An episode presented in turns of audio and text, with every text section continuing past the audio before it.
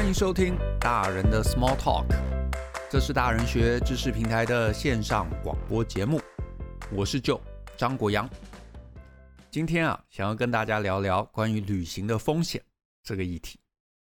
怎么说呢？因为啊是这样，我们最近啊这个公司啊去了这个员工旅游，结果呢，我是这个五天的行程啊，我在第一天到了这个当地的机场，我就把手机摔坏。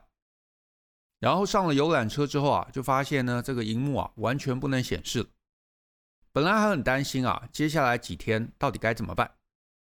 因为啊，虽然这个呃比较少在当地会有用到电话的机会，可是呢，呃，同事之间啊联系都用 Line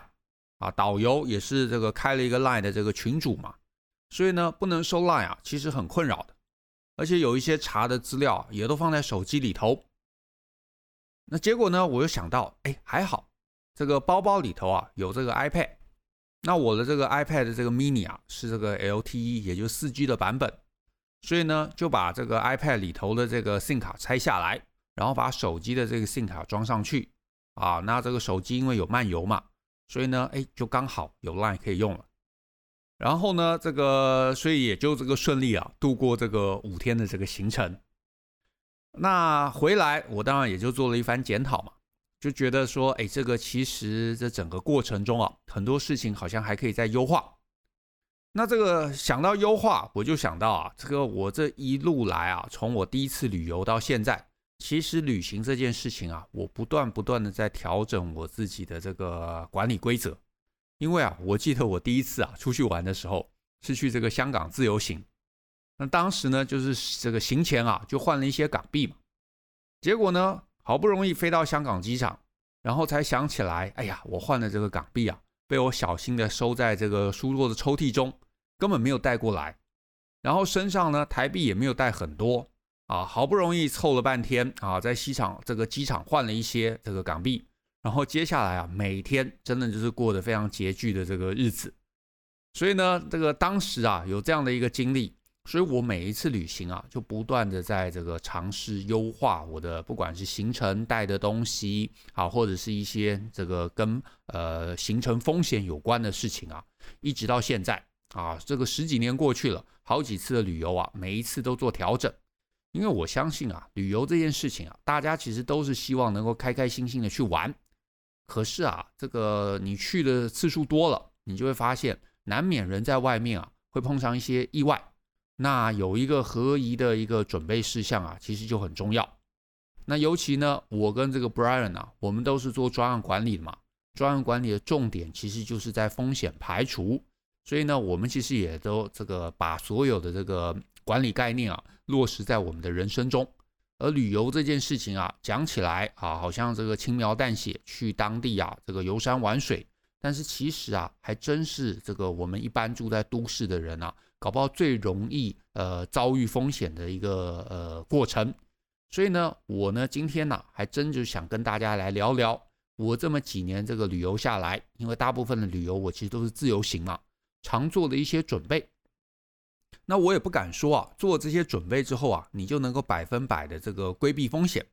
可是啊，很多事情搞不好很多人没想过，所以呢，今天呢你听一听，搞不好对于你的这个人生啊，甚至你下一次的旅游啊。可以有不同的一个启发。好，那第一点呢、那当然我们就从这个呃这一次的事件开始聊起，就关于啊这个通讯设备啊，通讯设备，我自己啊这几年这个出去旅游啊，其实是有一个习惯的，就是呢我最少我会带呃电话啊，我想大家都会带电话吧，然后我可能呢也会带一台平板。早先呢我是带这个呃。呃，就是可以通话的这个 Android 的平板。那这几年呢，Android 的平板比较少了嘛，所以我呢就开始用这个 iPad 啊，一台 mini iPad mini，然后呢是个呃可以装 SIM 卡的。那呃平常在台湾，我这两台可能都会装 SIM 卡，可是呢去了这个国外啊，尤其是旅游，那可能呢就是一台手机我会买这个漫游啊，然后呢呃平板可能就不会特别买。可是呢，还是会带在身上。那为什么呢？就是有时候啊，这个就是会担心，呃，一方面这个会遭遇到这一次的这个状况那另外一方面呢，哎，有时候在这个旅途的过程中啊，呃，可能是搭火车嘛，或者是搭这个比较长的这个游览车，这个接驳。那在这样的一个过程中呢，你有一台这个 iPad 啊，荧幕比较大啊，要读一些这个可能是接下来的行程啊，或者是查阅一些网络上面的一些资讯啊，都会啊蛮方便的。可是啊，这一次的经验之后啊，我就发现啊，其实最安全的，搞不好旅游的过程中啊。最好还带另外一组电话啊，这一组电话呢，呃，当然你可以有一个门号啊，或者没有门号，可是你带在身上，为什么呢？因为我这次就想到，我这次是运气好，是这个呃荧幕对不对？摔在地上破了，不能用，可是 SIM 卡还在里面，所以我可以拆下来，好，我可以装到这个平板上面。可是啊，这个也会碰到一个状况，这个状况啊是搞不好，比方说到了一些这个治安比较差的一些地方。搞不好你的电话根本被你知道一些人这个呃偷去了啊，或者是被抢走了。那在这样的一个状况中啊，如果你在比方说旅馆里头啊的这个包包里头还有另外一组电话，那这个时候啊，你至少还有另外一个备案啊，因为呢，我们现在这个时代啊，其实电话有时候很麻烦，对不对？你有一些账号啊，有一些什么东西，其实都是透过这个呃认证，对不对？这个简讯认证。那万一啊，你的手机临时在国外被抢了，那你有一些网站啊，哎，还真的一下子就进不去了。所以你如果另外有一个电话，有一个简单的这个门号，那万一发生这样的一个状况，哎，你搞不好还能够呃立刻来做出一些防范啊，甚至是你可以从这个呃用手边的这个电话登入这些网站啊，把这个认证什么都改掉啊，把那个登入都退出。啊，那这样子呢，至少对于你的这一个呃资讯还有账户的安全啊，可以起到另外一个层面的一个保障。所以呢，其实我这次回来还真的就去申请了另外一个新的门号。那我也发现啊，其实呃可以申请那种零月租费的门号啊，还真的台湾之星有这样的一个门号，所以我就急忙去申请了一个。那想说呢，另外准备一支手机之后呢，如果有机会再去旅游的时候啊。把这个手机呢放在我的这个托运行李里头啊，平常其实不用真的拿出来用，可是万一有这样的一个你知道必须使用的一个呃情境的时候，你手边啊能够有另外一支电话，其实还真的会很方便。不然的话，只有 iPad，其实你真的需要通话的时候，它不能通话；你需要收简讯的时候，它也不能收简讯。那在这样的一个状况，其实就会有一些困扰。那我也跟大家分享，这是旅游。啊，因为如果是这个商务的旅行的时候，我其实一定是会自己再多带一支电话，尤其是很多时候去大陆，对不对？所以我呃也会有一个大陆当地门号，所以呢，我通常会带一支台湾门号的电话，也会带这个有大陆门号的电话。那去了当地啊，你就发现，哎，这个弹性还有这个呃，万一出一些什么状况啊，你都有一个这个防御的机制。所以呢，我觉得这个通讯设备的一个备案。其实去旅行啊是还蛮重要的，那只是这个呃成本就比较高，但是我觉得呢，呃这种东西就是这样子，你没发生，当然你会觉得成本高，可是，一旦发生了，你发现你需要用到啊，你就觉得哇还好，当时自己有做这样的一个准备。好，那这个是通讯设备，这是第一点。那再来啊，第二点呢，呃，我觉得也很重要，就是呢，呃，证件。其实我们的旅游证件啊，难免有时候啊，这个虽然你会好好存放嘛。我自己也做了很多这个小心存放的一些这个方式，待会跟大家分享。可是呢，你难免还是有可能这些旅行的证件啊会遗失，所以呢，我会建议大家，你的护照啊，或者是台胞证，或者是身份证啊，最好呢，你可以呢在事前影印，甚至你拍下照片，存在你的这个手机的一个秘密的一个位置。那万一啊，你的这个旅游证件掉了，你至少有一个啊、资料，可以呢，在碰到一些状况的时候，可以拿出来给别人看，甚至是呢，你如果在这个机场买免税品，或者有些特别的一些状况啊，你呃有一个护照的影本啊，你不需要拿正本给别人看，诶，有时候呢，也可以让你呢，可以比较方便的办一些这个手续，所以呢，这个也是蛮鼓励大家啊，能够来尝试的，来进行的。然后再来呢，另外一个东西也跟遗失有关了、啊。就是呃相机的记忆卡，就是呢我自己这几年出去啊，我其实有一个习惯，我呢会准备很多容量没有很大的这个 SD 卡。那为什么呢？就是呢，我会让自己啊，尽量可能每两天啊，就从相机里头呢拍过的这个记忆卡能够拆下来，然后换一张新的上去。那你说这个呃容量其实还剩很多，哎，没错，两天其实拍不满的，通通常拍不满的。可是呢，你没有拍满，你把它换下来，这有一个好处，就是呢，你这个相机啊带在身上，呃，难免会出一些什么意外。你说什么摔在地上进水，这可能都还是小事。哎，有可能你被抢，你被偷，对不对？那甚至是哎，有可能没拿稳，掉到这个水里，掉到什么断崖下面。好，总而言之，你的这个相机是可能会丢失的。那一旦丢失了，我自己的感觉是啊，相机啊再买就有了。对不对？可是呢，你的这个照片有时候是很珍贵的。那我自己就注意到，我认识一些人，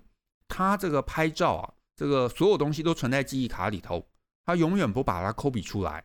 那甚至是呢，你有时候就会听说什么谁的手机坏了，然后什么一年的照片都丢失了。那我觉得这个是其实非常非常可惜的，因为手机坏了，这个相机坏了，我觉得只要花钱都可以再买新的。可是啊，你拍照失去的那个记忆。啊，真的失去了就失去了，那个我觉得是找不回来的，那个是非常非常可惜的。所以呢，我就呃自己现在的习惯就是我会准备很多张记忆卡。那这些记忆卡呢，这个去的这个过程就放在一个防水袋里头，然后放在包包里头啊，甚至它也不用随身带着。可是呢，你每天啊或者每两天你拍了一定量之后，你就把这张记忆卡换下来。然后换到另外一个安全的一个呃统一存放的地方。那当然，如果你这个呃行程啊没有安排的那么紧凑，你甚至有一些其他设备，你可以及时呢把它上网啊，放到你的 Dropbox，放到你的 Google Drive 里头啊都可以。那重点是呢，你让你的这个好不容易累积的两天的记忆啊能够保存起来。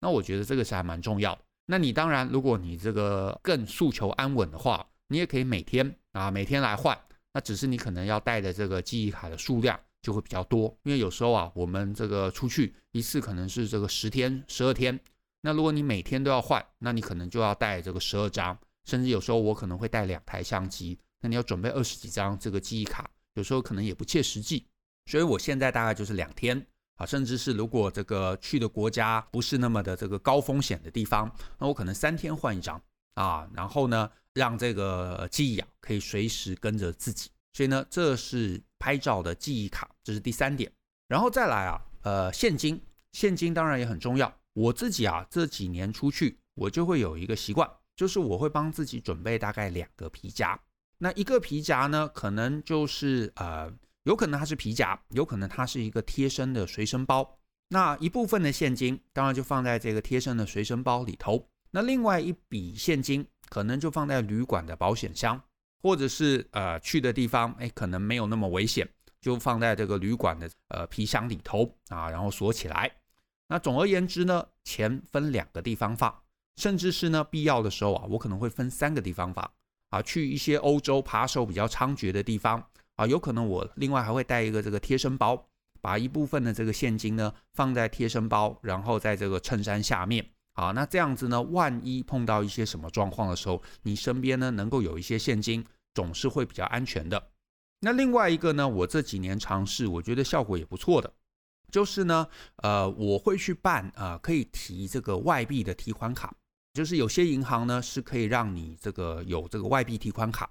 所以呢，我可能就会把一些钱，就是在去之前先买好，比方说买日币。然后把这个日币呢存在这个呃外币提款卡的这个账户里头。那我等了到了当地之后啊，我可能身上带的现金就没有那么多。可是呢，我这个提款卡啊，如果有需要现金的时候，我就可以用这个提款卡把这个现金呢从账户中提出啊，可以从用这个当地的这个银行的这个 ATM 来提出。那这样子呢，其实哎也可以规避掉很多带大笔现金的一个风险。那当然，信用卡绝对是最好用的一个东西。就是呢，万一你在了这个国外当地啊，这个可以刷卡的地方，我其实都习惯呢，尽量会刷卡啊。所以这是现金，这是这个提款卡啊，这是第四点。那再来呢，呃，第五点其实是跟呃一些这个身体健康状况有关的事情，也就是医药包。我自己啊，这几年也发现啊，可能也是年纪大了。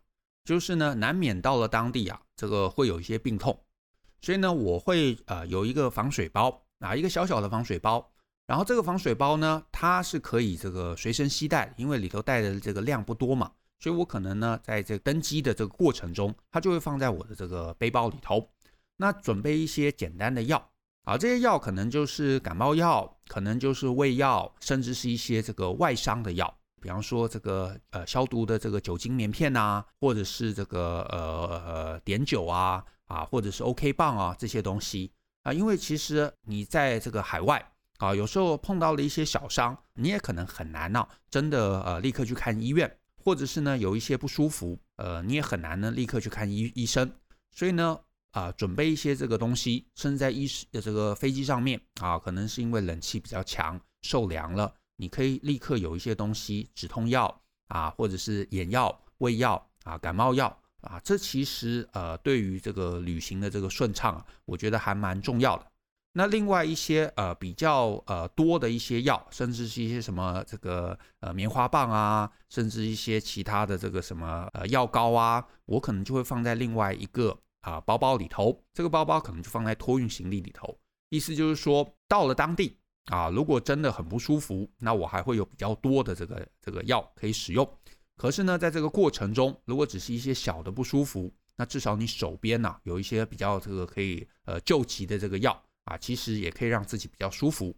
那随身带还有一个好处，就是像我这个之前啊去欧洲就碰过一件事情，就是呢人到了当地，结果呢托运行李没到。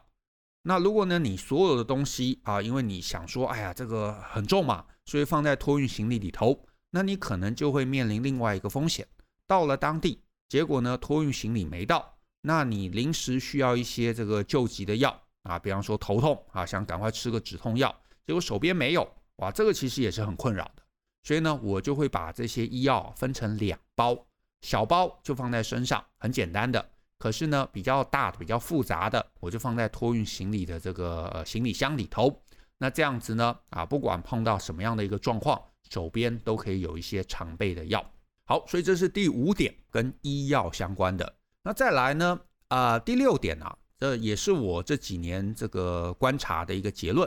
就是呢，我其实还蛮建议大家，就是呢，你旅游的过程中啊，请一律加买这个所谓的商业保险。就是有些人都会觉得，哎，为什么要买商业保险？对不对？买了这个，呃，你一趟啊，十几天，其实呃，搞不好要个两千块啊，一千五到两千块，很多人会觉得这样很贵啊，而且呢，没发生什么事情，不就浪费了吗？我想要跟大家分享的是啊。这个保险这件事情啊，其实本来就是你希望它浪费掉的，因为你真的拿到理赔啊，就是大部分人其实保险也不希望理赔，可是呢，这种东西就是这样子，你呃不希望理赔，可是呢，你真的发生什么事情没办法理赔，那其实是很麻烦的，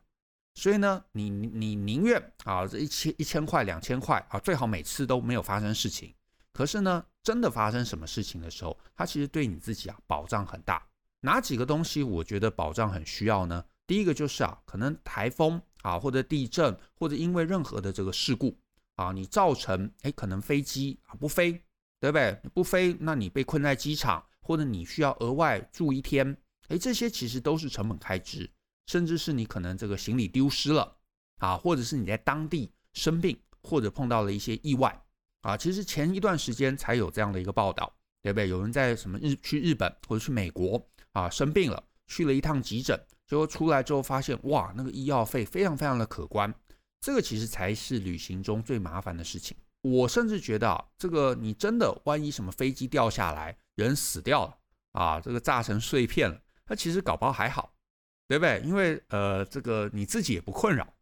可是困扰的是什么？就是哎，你也没真的死啊，然后可是受了伤，或者是生了病。然后后面又要面临很大的这个呃成本开支，那这个其实才是最麻烦最麻烦的部分，所以我其实都还蛮鼓励大家能够去加买商业保险。虽然刷卡会有一些这个意外险的一个涵盖，可是这个意外险的涵盖啊，呃常常都是跟这个呃交通事故有关。可是呢，如果你是在当地，你因为生病，因为不舒服去看了急诊啊，或者因为这个呃航空公司的这个行李弄丢。或者因为台风，或者是因为行程变更，造成你必须在当地多留个一天、两天、三天，那这个部分的额外开支啊，其实反而商业保险才能完整的一个 cover。所以呢，我其实这几年自己的习惯是一律都会买啊。那我也还蛮鼓励大家，其实你也可以买，因为这种事情就是这样子，碰到你就会觉得哇，还好有买啊，没碰你会觉得哎呀，花这一千块好像丢在水里的。可是啊啊，你宁愿。啊，它丢到水里，你也不希望啊，真的碰到的时候你没有。好，那再来啊，呃，这是第六点嘛，这是跟商业保险有关。最后一点呢、就是呢，我这几年啊，这个大家听听看啊，就是你不一定完全要遵照。就是呢，我这几年其实在这个旅游的过程中，我尽量其实避开联航。好，联航当然大家都知道便宜嘛，啊，可是便宜的代价。其实也就是弹性比较低。换句话说呢，当你碰上了一些啊、呃、突发事件，比方说台风啊，比方说地震啊，比方说大雨造成这个班机这个停驶啊，等等这些各式各样的这个问题，你就发现联航能够提供的协助啊，也通常非常的少。那当然，如果你呢是很有能力，完全自己来处理这个部分，或者是你不介意来处理这个部分。那当然，联航省下来的钱，它也是还蛮好的一件事情。可是呢，我自己就会觉得，哎，这几年这个年纪大了，也嫌麻烦，所以我就会觉得说，哎，如果我买一般的航空公司，那碰到这样的一些状况的时候，航空公司会协助来做相关的处理。那其实呢，也就等于是用钱来买风险规避这件事情。那当然讲的这几点呢、啊。其实也都不是这个绝对的真理啊，只是我在这几年啊自己的这个生活状况啊调整下来，我发现呢还蛮好，蛮值得考虑的一些做法。那呃，我觉得简单的就帮大家总结一下，就是呢，我觉得其实所谓的风险呢，它其实本来也就是散落在我们人生各个的事件之中，旅行、生活这其实都有。那我觉得呢，最重要的核心思考啊。其实也不外乎就是两个，一个当然就是安全。我们当然希望在整个过程中啊，最后结束的时候，我们以及我们同行的这个朋友或者家人能够安全，能够平安。那另外一个很大的一个重点，也就是不确定性的一个控制程度。意思就是说，在这过程中一定会发生各式各样的不确定性的事件，可能是啊天候啊，可能是行李的丢包，对不对？可能是被抢了，可能是东西掉了。可是重点是这些东西发生之后，你能够有多大的能力，能够把状况重新控制回来，让你自己能够平静，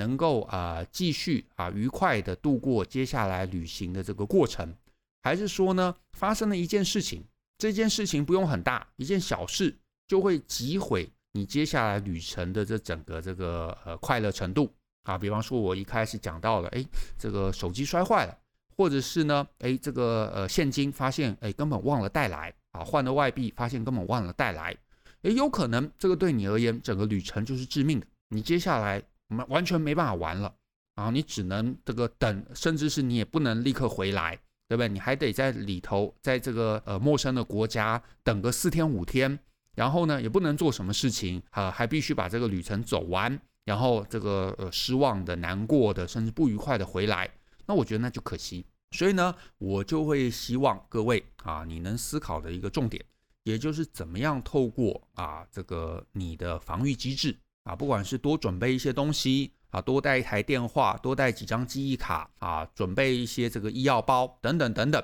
总而言之，能够做这些事情啊，把过程碰到不确定性的事件啊，对你造成的影响降到最低。那这个学过专案管理的人知道嘛，一个就是几率。一个就是冲击，